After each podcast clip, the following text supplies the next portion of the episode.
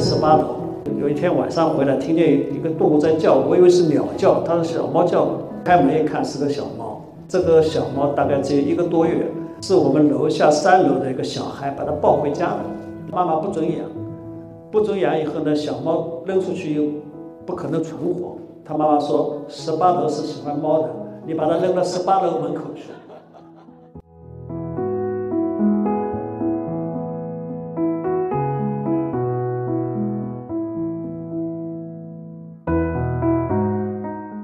欢迎大家今天下午来到上海艺仓美术馆。呃，我们这一次非常荣幸能够邀请到王国伟教授，他是同济大学教授，也是上海戏剧学院的客座教授。其实王教授特别关注城市空间艺术跟人文，非常高兴能够邀请他来跟我们聊一聊一个非常著名的法国插画家，叫做桑贝，中文翻作桑贝。他在二零二二年的时候刚刚过世，享年有八十九岁的长寿，但是画风呢始终一直非常青春洋溢。然后最有名的作品是《Le Petit Nicolas》，《Le Petit Nicolas》的中文应该是翻成《淘气尼古拉》。他替很多期刊杂志做过很多插画封面的创作。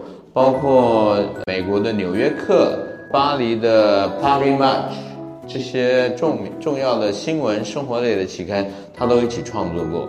那这次的分享呢，由王教授带领我们大家一同领略桑贝插画在探讨、寻找还有发现人类跟城市空间之间的互动，一个非常美丽的艺术之旅。先请王教授跟我们说几句话。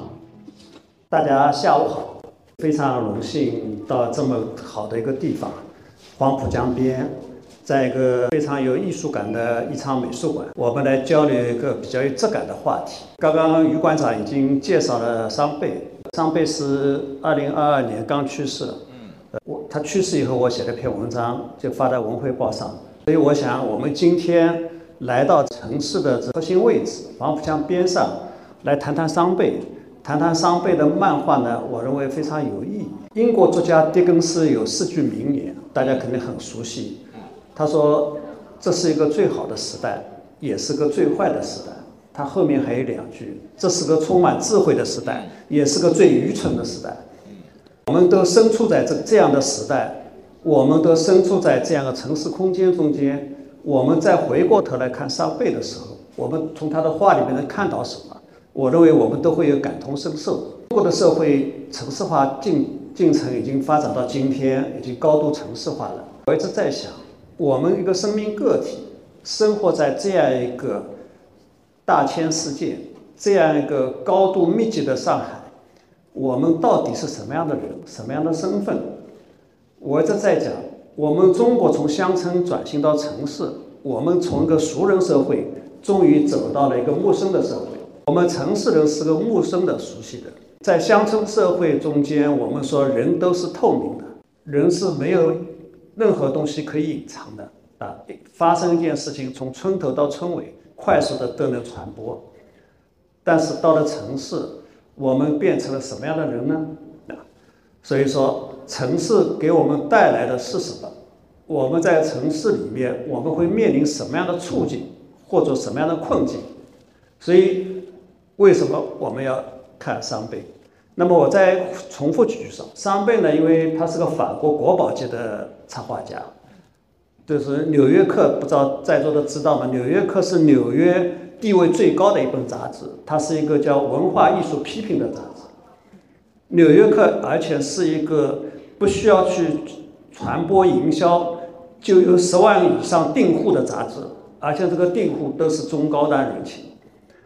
所以，一部戏、一个作品，你要在纽约走红，必须在《纽约客》上有一篇文章评论和介绍你。大家知道，在纽约站住的，就是全世界的宝塔尖上。这样一本杂志选了他张贝，为他创作了一百二十多期的封面。差不多十年的时间，这一百二十多期的封面，我们看看他到底给我们展现了什么样东西。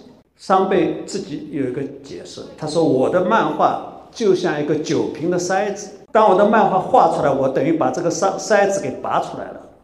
大家知道，一个城市人生活在空间里，你有很多困惑，有很多逼缺，有很多烦恼的时候，当这个瓶塞子给塞掉的时候，你就释放出来了。我一直在讲，为什么城市要需要艺术，需要音乐，它就是个瓶塞子，它就是把你很多不满、很多不顺意、很多困惑就可以释放。上辈说它是个瓶塞子。那么它这个瓶塞是怎么拔开的？我们就要从这画里面去看，来。所以我说，我们今天在一个高度密集的上海，我们在生生活在这个城市的时候，现代人会面临什么样的问题？什么样的困惑？我认为我们最大的困惑是缺乏安全感，嗯，对吧？所以说缺乏安全感，你就会带来很多焦虑，啊，什么焦虑呢？人大四人生四大焦虑，第一个叫成长焦虑。我们的孩子从一出生，刚刚开始说话就被逼上了人的人生的赛道，就要开始比拼，包括背后的父母一样在赛道上，我们就有一个成长的焦虑，总想把孩子不要输在起跑线上。我认为这句话是非常反动的。我说反过来说，人生不要输在终点线上。我认为这是成，说我们说，当你一个人生非常完美、非常圆满的到了老年以后，你的家庭非常完美，身体非常健康，对吧？子孙满堂，这是人生最重要的，而不是要输在起跑线上。的，我认为这句话就逼得所有人，从家长到孩子，从开始就要在进入一个人生的赛道。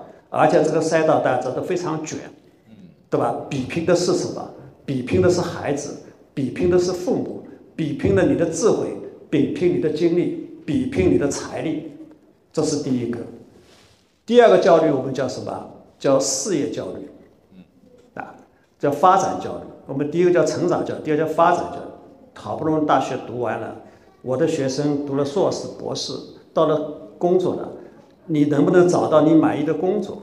你的工作是否让你顺心顺意？你能不能得到你想得到的回报？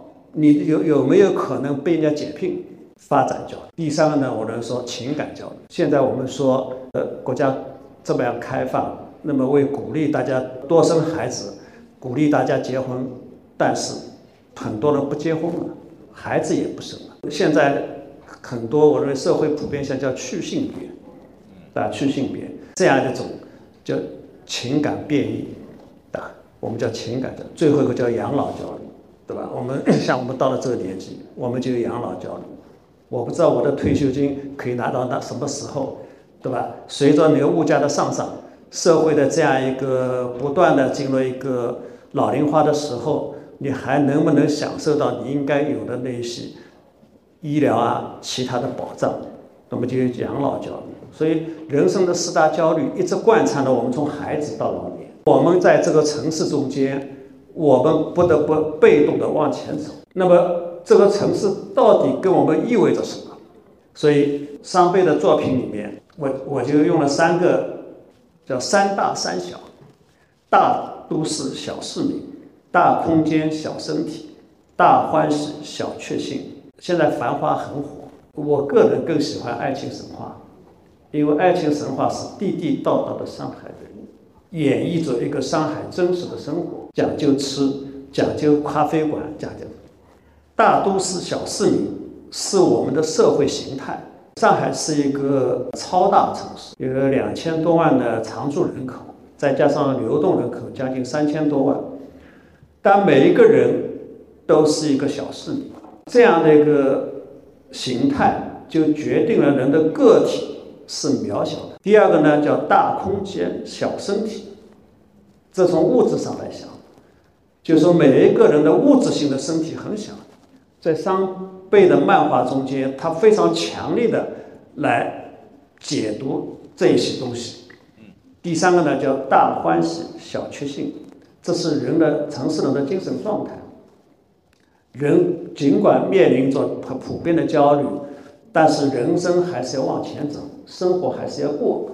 所以大欢喜和小确幸，大欢喜实际上是一个宗教意义上的东西。我们说佛教里面有一个叫欢喜菩萨，欢喜是种境界。我们一直在修行是什么？叫保持慈悲，拥抱欢喜。我们作为一个个体，非常渺小，在城市里就通过你自身的行为，保持一种小确幸，而小确幸的累积，就能够到达你的人生的大欢喜。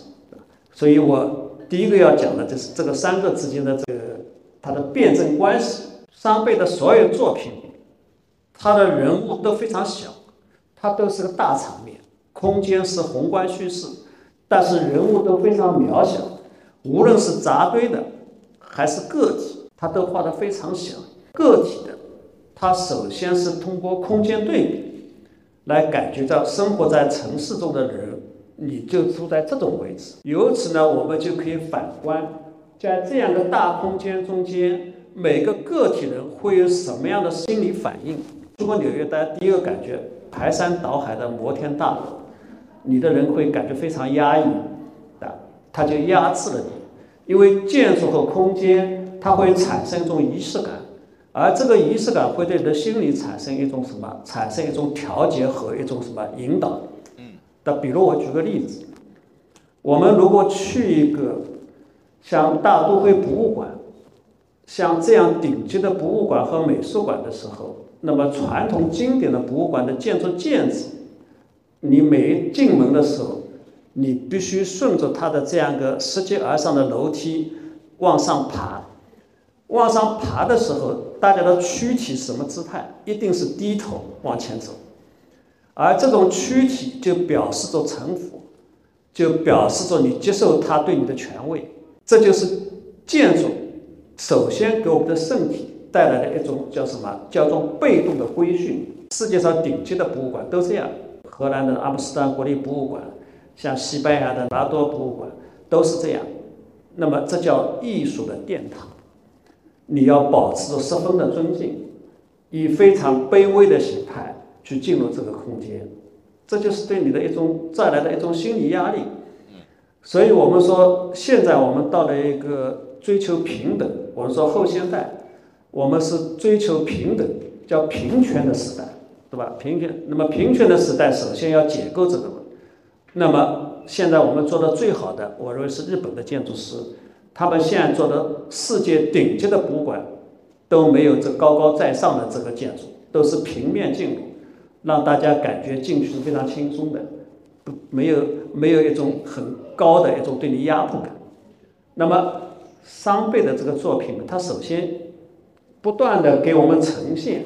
人就在这个位置，但是你所处的空间是非常宏大的。这个宏大的空间，你的身体永远是一个非常小的物质体。你有什么？有生老病死，你都在这个空间完成。这就带来了一个什么问题呢？触碰到我们一个什么样的心理问题？我们现在的社会发展转型到今天，我们号称已经培养了数亿的中产。大家都知道，中产阶级是社会稳定的平衡器。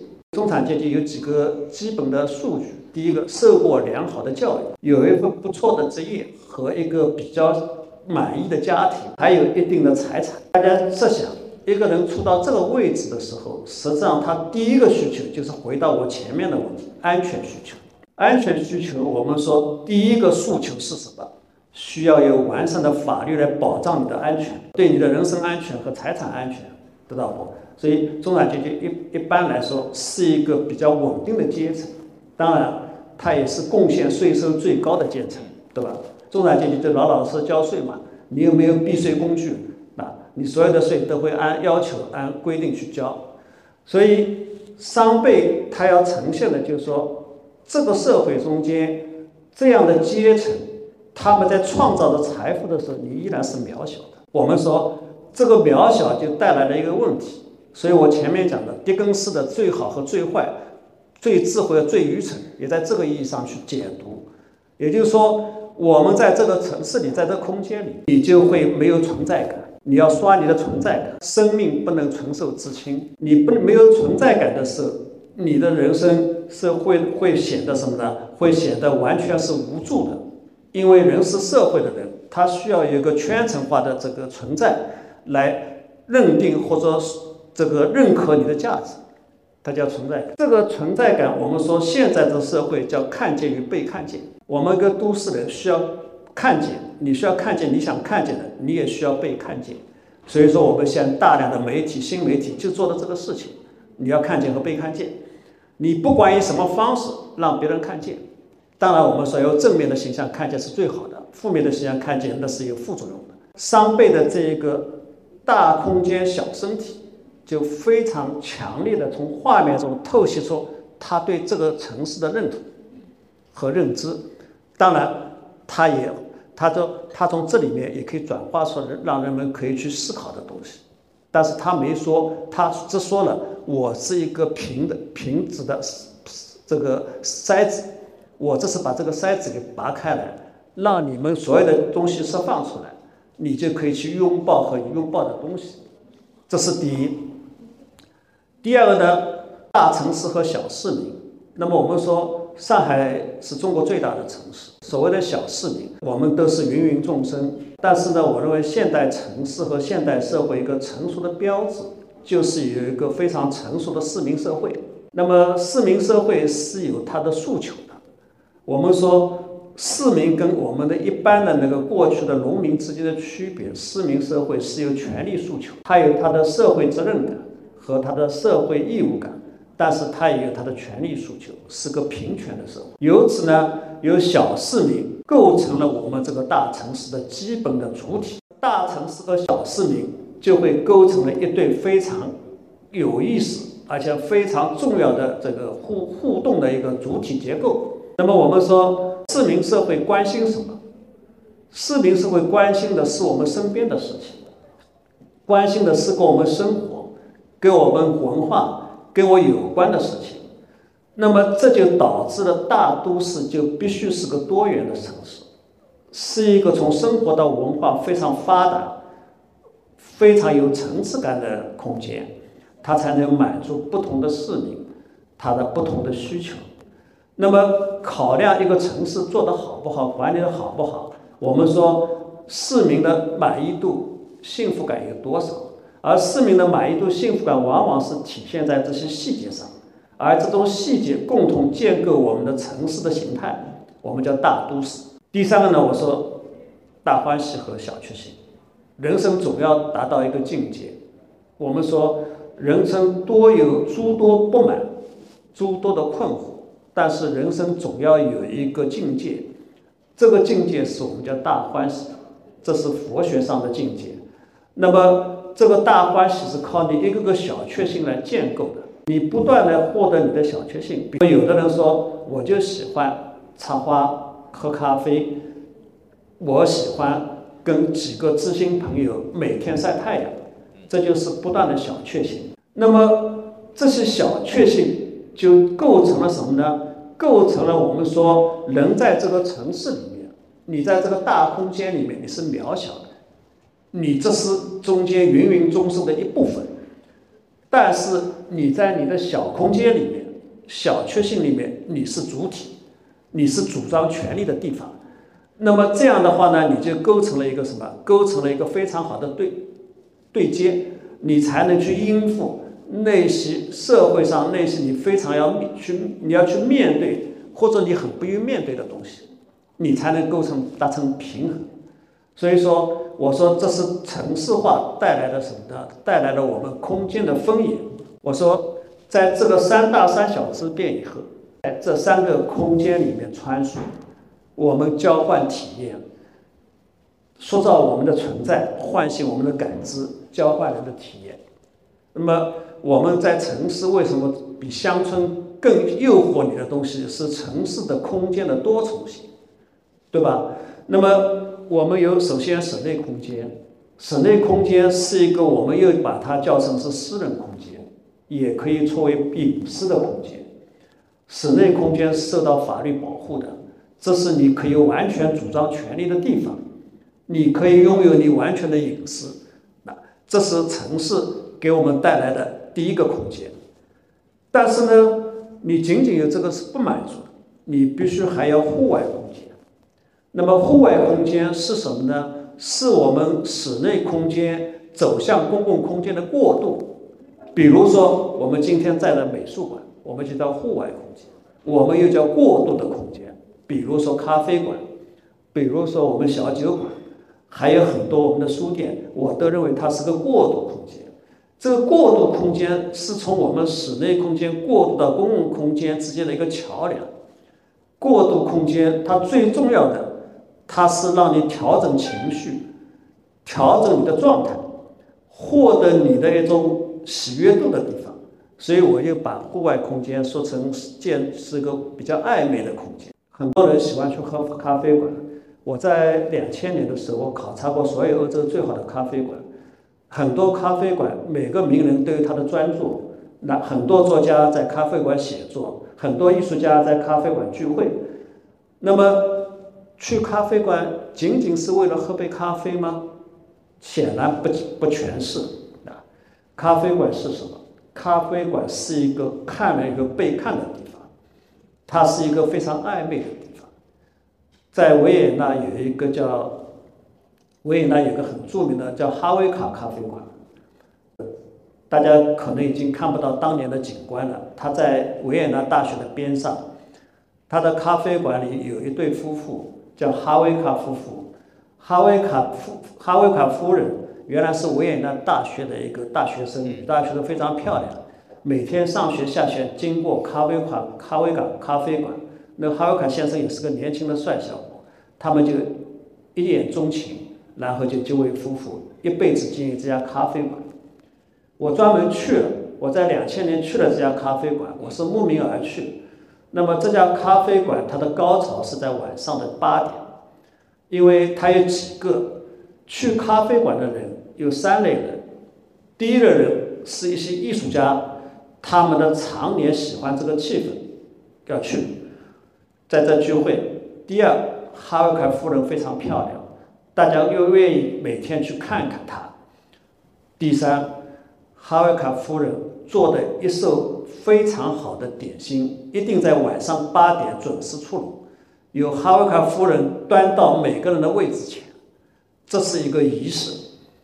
然后呢，这咖这咖啡馆就成为一个特殊的景观，每天晚上基本上是满座。那么，呃。我去的时候，哈维卡夫人还还健在，她还能坐。据说是我去过后没有多少年，他们就去世了，大家都九十多岁。那么在哈维卡咖啡馆里就留有很多艺术家留下的作品。大家想想的，在二十世纪初，那些我们现在成名的大艺术家还都没成名，都到那去喝咖啡啊，吃他的点心，随手就画画，就给他留下了。然后有很多很多的作品。我说这是什么？这就是我们的户外空间，叫第三空间。第三空间是我们从家庭、从内部走到外部的过渡。城市需要这个，需要这样的空间，大家可以调整自己的情绪，释放自己的很多不满足的东西，然后呢，获得一种新的什么新的能力去面对新的空间。第三个呢，我叫公共空间。那么公共空间呢，我们就说一些广场啊，一些大的剧院啊，一些大的空间，那是什么呢？一些绿地啊，这都是人人都可以平等享用的地方。那么这三类空间就构成了一个城市人每天要穿梭的三个地方，而三个空间都有各自的功能，也满足各自的需求，然后三个空间的系统。穿起你一天的生活和活动，那么这三种空间，未来的城市在建构中间一定会做得越来越好的标志是什么？私人空间越来越个性化，因为你是个人主张权利的地方，除了你的住的房子面积要大，其次要有你的文化调性，然后要有舒适度，这是每个人追求的，然后。第三空间，它有各自的文化选择，建构不同的文化。第三呢，我想讲一下，桑贝在作品里面，他大量的这个作品是有音乐的这个元素啊，我不知道他怎么想的。就所有的采访，他也没有问过他为什么只有音乐没有其他。但是我理解，音乐是种艺术，音乐的艺术跟其他我们这美术馆的这个可视艺术不一样，它是个听觉的艺术。那么知道音乐音乐艺术跟这个绘画艺术最大对我们的反应或者对我们的刺激最大的不同是什么？绘画是可视性的，可视性的艺术，可视性的东西就是可监理的。我可以不看，我可以把眼睛闭上。我就可以屏蔽它。那么音乐是什么？音乐是，它是一个通感艺术。通感艺术是它，你一接触音乐就进灵魂的，就进去了，你是没法屏蔽它的。这是一个我我理解是他为什么选音乐。音乐在城市人这样一个三大三小之间，仍有它的本质上的孤独性。而孤独的人是需要有能直接对到的灵魂的东西，来什么来来提拔或者是来提升他的东西，所以他选了音乐。第二呢，我认为音乐有一个最重要的，音乐是什么？音乐是超语言、超信仰、超政治、超意识形态、超民主的一个艺术。第二个，它也是超年龄的艺术。音乐是从老年人到小孩都能去面对。都能接受的，对吧？你如果看幅绘画，我们到一场美术馆看幅现代作品，没有一点知识背景你看不懂，啊，有知识背景现在也看不懂，需要有需要有边上注释和旁白，对吧？但是音乐，音乐是个孩子也能进，是个老年人也能进，每个人都有自己的理解，因为他一进入的灵魂就给你带来一种情绪。我三倍选择音乐，我认为它是非常对的。的非常的，所以我们现在城市化，很多现在我们的地方政府或者我们的资本，或者我们的这个很多社会力量，都在做城市化的时候，说城市在发展向变精细化的发展，精细化的发展就在城市的区域空间里要注入你的灵魂，要注入你的内容，那么现在就开始做主题，对吧？主题乐园、主题小镇。但是没有一家做得好的音乐小镇，啊，我们现在小镇很多，戏剧小镇，嗯，对吧？呃，越剧小镇，那么什么什么小，但就没有小。但是商贝告诉我们，在一个无论是个体还是群体，在这样一个大空间下的身体，你要获得灵魂的救赎，音乐。所以我他他的音乐是表现的非常丰富的，你看。因为它的画面非常精彩，没法给大家都呈现。那么这一张它是通过一个一个群体的乐队，啊，它有很多个体的，在一个大空间里面，一个很小的个体在奏音乐，或者是有一个个体或者几个个体在 party。他认为音乐最能符合他的那个平塞的作用，它能释放音乐给你释放善意。安抚人的心灵，因为它是直达灵魂的，所以它充分的运用了音乐的元素，跟这个画面的空间构成一个有机性的这样一个结构，给我们带来我们说我们需要的那点东西。我把它理解成叫城市中间的诗意。大家可以看，它都是画的这个在空间里的那些音乐素养、音乐素材或者音乐人。或者一个音乐家庭，或者是一些音乐的朋友，他们不断在什么呢？不断在音乐中间去获得我们刚刚讲的，获得这种灵魂上的那种慰藉啊。也是说，这一些呢，我说就是城市的诗意的主重要的组成部分。第四个呢，桑贝在这些作品中间，它非常有意思，它出现的动物就是猫。嗯它没有出现。大家知道，人类对动物驯化的最好的是狗，对吧？狗是驯化的最好的、最忠诚的。但还有很多，但是呢，猫是这个它的画里面经常出现的。大家看它这个猫的，它就在这个空间里面。猫是什么？猫是什么？我一直在讲，我是养猫的，啊，我家里还养几个猫，对吧？猫非常冷静。有的时候显得有点冷漠，对吧？就是说，猫跟狗不一样，狗是舔人的，对吧？然后它能完全按照主人的意志和情绪去展开它的行为，猫是不管的。猫可能你吃饱了，它会远远离你，甚至它跟你保持距离，这就是猫。那么我说它为什么用这个猫呢？它还是要强化它的主题，三大三小中间人的孤独感，人的孤独感，人的渺小个体以及你的非常的有限，没有存在感的那种状态，那么你就产生一种终极上的孤独感。而这个孤独感需要一个旁观者，就是猫，啊，我认为它的冷静甚至冷漠，它就是个都是旁观者。虽然这个动物伴随着我们的生命非常短暂，对吧？一个猫活得再长寿，也就二十二十多年，已经是很长寿的了，对吧？但是呢，它在里面不断的用猫，而且猫经常是背对着我们，看着外面广袤的空间。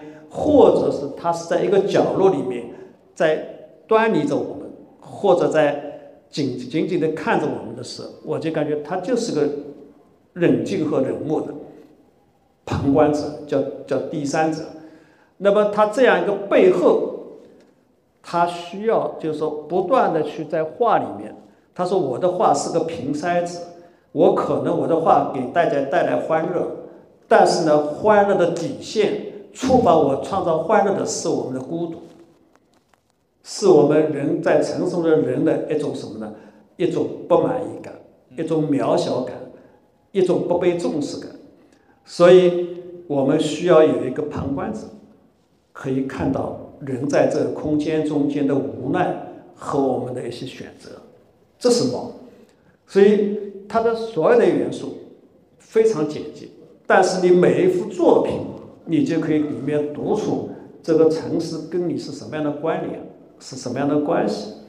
那么，呃，当然它前面还有这个一些运动啊，一些骑自行车啊，但是我认为都不是太重要的。它最重要的建构的是这几个维度。嗯所以说，我们看桑贝，不仅仅是看他的一幅漫画，他的漫画中间背后给我们隐喻的是我们都市人的生存状态。以及我们都市人可以去创造的那种小确幸，由每个人自己的小确幸去建构自己的大欢喜，达到你的人生境界的完美，这是上辈。所以说，为什么纽纽约客这样大牌的杂志让他画了十年的封面？他是一年十二期，画了二百五十期左右，画了十年的。然后上辈他自己也说，他从那个。这个欧洲大陆登陆美洲大陆的时候，当在纽约飞机下来的时候，他跟那个肖伯纳有同感。就我们说一百多年的英国戏剧家肖伯纳第一次登上纽约港的时候，肖伯纳曾经讲过一句名言：看到这个满目闪烁的霓虹灯，这就是纽约。在纽约，你不需要语言，不需要你的那种专业知识。你拥抱它，就是拥抱纽约。纽约就是这样。那么它背后的意思就是说，纽约是个繁华的城市，人人都可以在这找到自己一席之地。但是纽约是属于你，又不属于你。所以纽约人认为我们是世界的纽约，不是美国的纽约。我们来到这个这块新大陆，我们来自于世界各地，人人都可以成为你的附土，也可以成为你无法立足的地方。这就是纽约，那么桑贝到了纽约以后，他就非常喜欢你。他在纽约里找到了，他说我在纽约里非常有创作的激情，他就看到了纽约城市跟人的这种关联，而这种关联又是城市人的一个终极性的本质的关联。到今天，我们就说我们处在一个狄更斯的最好和最坏的时代，又是个很智慧又愚蠢的时代，对吧？就是看你做怎么样的选择，嗯，跟这个城市怎么相处，跟这个社会怎么同行，这是我们需要考虑，也是张贝给我们的这样的一个启示。那么我今天这是从张贝的这样一个漫画中间引出这些话题和思考，啊，我想听听馆长有什么可以互动的。我倒是想先问一下教授，您您家里养了几只猫啊？我养了两只，原来三只，有一只过世了，一只比较老，大概十九岁过世。三，但我三只都是领养的野猫，都是有一只猫我养了将将近二十年，那成为一个家人，对吧？那么我们每次出去出国回来，哪怕再晚，只要听到开门声，它一定会到门口迎我们，就像家人一样。嗯，那它对你不是很冷漠呀？我们家三只猫呢是这样的，就是这只大的呢，我们叫它契卡，苏联那个时候时期的科克勃的那个叫契卡，因为它非常健硕，它是个公猫。然后这个朋友当时爱猫人把它收养以后，他自己家里有个猫，家里有猫妒忌，他带不回去，所以他就寄放在他那个边上一个小店里。那个小店里呢，就把这个猫绳子扎了一米长的绳子扎到那个桌子的，不让它走远。就在这一米长的绳子，这个猫还抓了三只老鼠。哇！它非非常强壮，而且呢，它有一种我认为有一种猫的一种特殊的这种不同的气质，所以在我们家就非常好。我们大概大概十九十九岁过世的，我们把它葬在了一个葬在了一个我们小区的一个百年梧桐树的树下面。那么，但这个猫的特点呢，它不要人抱的。但是呢，我只要在家，它永远在我保持距离三米左右。三米三米这么远吗？对，我在书房里面，如果坐一天，它就在那边趴一天。它就这么，它是各种个性。那么还有两只呢，一只叫这个小布丁，就是我们吃布丁。那么这个小布丁呢，你不要主动抱它，但是它需要你的时候，它会跳到你身上来，这个。那么还有一只呢，我们叫欧拉，欧拉呢是一个三花猫，欧拉是西班牙语的你好。那么然后呢，它呢是一个很很胆子非常小，呃，就只要有外人来，肯定躲得你永远藏不到找不到。就是这三个，这三只猫都是领养的，领养的。第二只欧拉呢也比较有意思啊，我就说，呃，猫的也是种缘分啊，因为我住在十八楼。那个是那个老猫还没死，有一天晚上回来，听见一个动物在叫，我以为是鸟叫，它是小猫叫。开门一看是个小猫，奇怪的是，这个小猫大概只有一个多月，是我们楼下三楼的一个小孩把它抱回家了，妈妈不准养，不准养以后呢，小猫扔出去又不可能存活，他妈妈说十八楼是喜欢猫的，你把它扔到十八楼门口去，就扔到我们，我们就把它收下来。我一直在讲人跟动物的一种天然的关系啊，我会看到桑贝的这个里面画猫，确实是非常有感觉。对，就我觉得桑贝特别，他的画作里面除了猫以外，好像也没有特别出现什么养在家里面的其他宠物啊，几乎没有，几乎没有，几乎没有。因为你刚刚讲的他那幅最红的那个作品，是大概在全世界销售了一千五百万册。那个淘气淘气尼古拉，我不知道他是不是养猫。哎，这个我好像没有读到材料里面有没有说，但是我觉得养猫的人看他的画一定非常有感觉，尤其是这些猫都处在一个城大城市里面的一个小空间。他善于用这种人或者是这种动物的这样一个小。去跟这个大空间之间形成一个对比，这种对比呢，我就说对比会产生一种产生一种空间张力啊，就是说你的空间感，比如我们今天在这个空间里，一场美术馆好就好在它首先它的空间好，为什么我喜欢这样的空间？就是说这个大空间里面，它的形成一种对比，这种对比的空间张力，而空间张力往往是什么？往往是人的情绪或者灵感的出发点。啊，你跑到一个不同的空间会有不同的感觉，那么这种空间张力正是桑贝他需要不断去创造和强化的这一点。他的作品里面，我们刚刚没有时间一幅一幅的细看，其实大家可以去查找他替《纽约客》做的封面，每一张画都充满了各种前前后后层次不同的空间，这个也是王教授特别。